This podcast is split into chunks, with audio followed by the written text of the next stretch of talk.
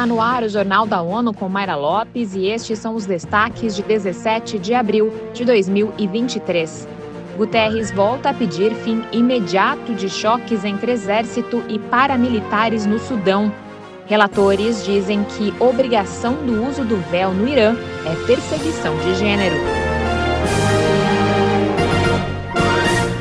As Nações Unidas condenaram dezenas de mortes no Sudão causadas pelos combates que eclodiram no sábado entre tropas do exército do país e as forças de apoio rápido, um grupo paramilitar com cerca de 100 mil integrantes. O representante especial do secretário-geral para o Sudão e chefe da missão integrada de assistência à transição das Nações Unidas no Sudão, Volker Pertes, afirmou estar extremamente desapontado com a pausa parcial da violência e pede respeito pelas obrigações internacionais, inclusive para garantir a proteção de todos os civis. Segundo agências de notícias, até o momento, as hostilidades causaram 97 mortes.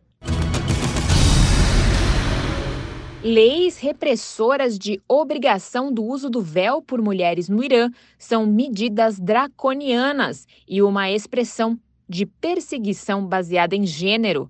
Essa é a opinião de um grupo de cinco relatores de direitos humanos. Vamos aos detalhes com Mônica Grayley. Meninas e mulheres que não cumprem as leis compulsórias do país na utilização do hijab estão sujeitas a medidas punitivas e restritivas.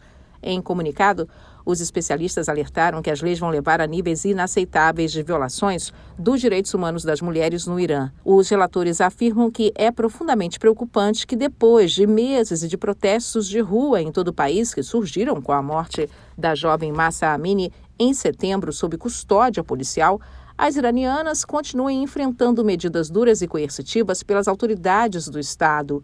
Da ONU News em Nova York, Mônica Grayle. Mulheres vistas em público sem o véu podem receber sentenças de 10 dias a 2 meses na prisão ou uma multa.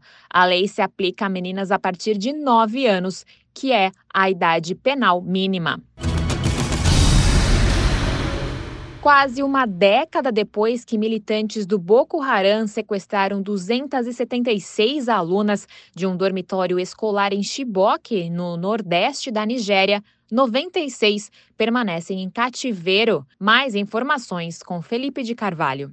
Segundo a agência, outros milhares de meninas e meninos foram submetidos a graves violações devido ao conflito na região, ressaltando a necessidade de proteger as crianças no país africano. As chamadas meninas de Chibok foram sequestradas na noite de 14 de abril de 2014, enquanto dormiam no internato, gerando condenação em todo o mundo. A representante do Unicef na Nigéria Christian Munduate disse que o pesadelo continua hoje, pois muitas crianças ainda estão sendo sequestradas, recrutadas à força, mortas e feridas. O recrutamento por grupos armados é a principal violação, seguida de raptos, assassinatos e mutilações. Da ONU News em Nova York, Felipe de Carvalho. O Unicef aponta ainda que o conflito teve um impacto grave na educação, o que deve afetar diversas gerações.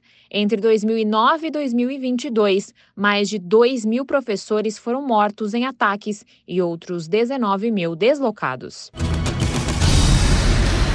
A venda e consumo de água engarrafada pode estar mascarando uma crise global de água. A declaração é da Universidade das Nações Unidas, com sede em Tóquio, no Japão. Eleutério Guevani tem os detalhes. Em 2020, 74% das pessoas do globo tinham acesso ao produto uma média de 10% a mais que há duas décadas. Mesmo assim, 2 bilhões de habitantes do planeta ainda não podem beber água potável. A Universidade da ONU alerta para o que chama de exploração indevida de recursos por empresas que vendem água em garrafa. A instituição diz que as corporações exploram águas em superfícies e aquíferos, geralmente a baixo preço, mas terminam por vender o produto de 150 vezes até mil vezes mais caro do que a água fornecida pelas entidades municipais, por exemplo. Da ONU News em Nova York, Eleutério Gavan. O último relatório mostra que o mercado de venda de água engarrafada deve dobrar para 500 bilhões de dólares em todo o mundo ainda nesta década.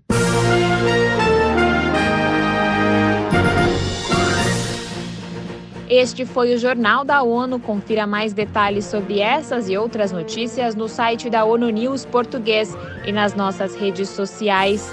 Para nos seguir no Twitter, acesse arroba ONU News.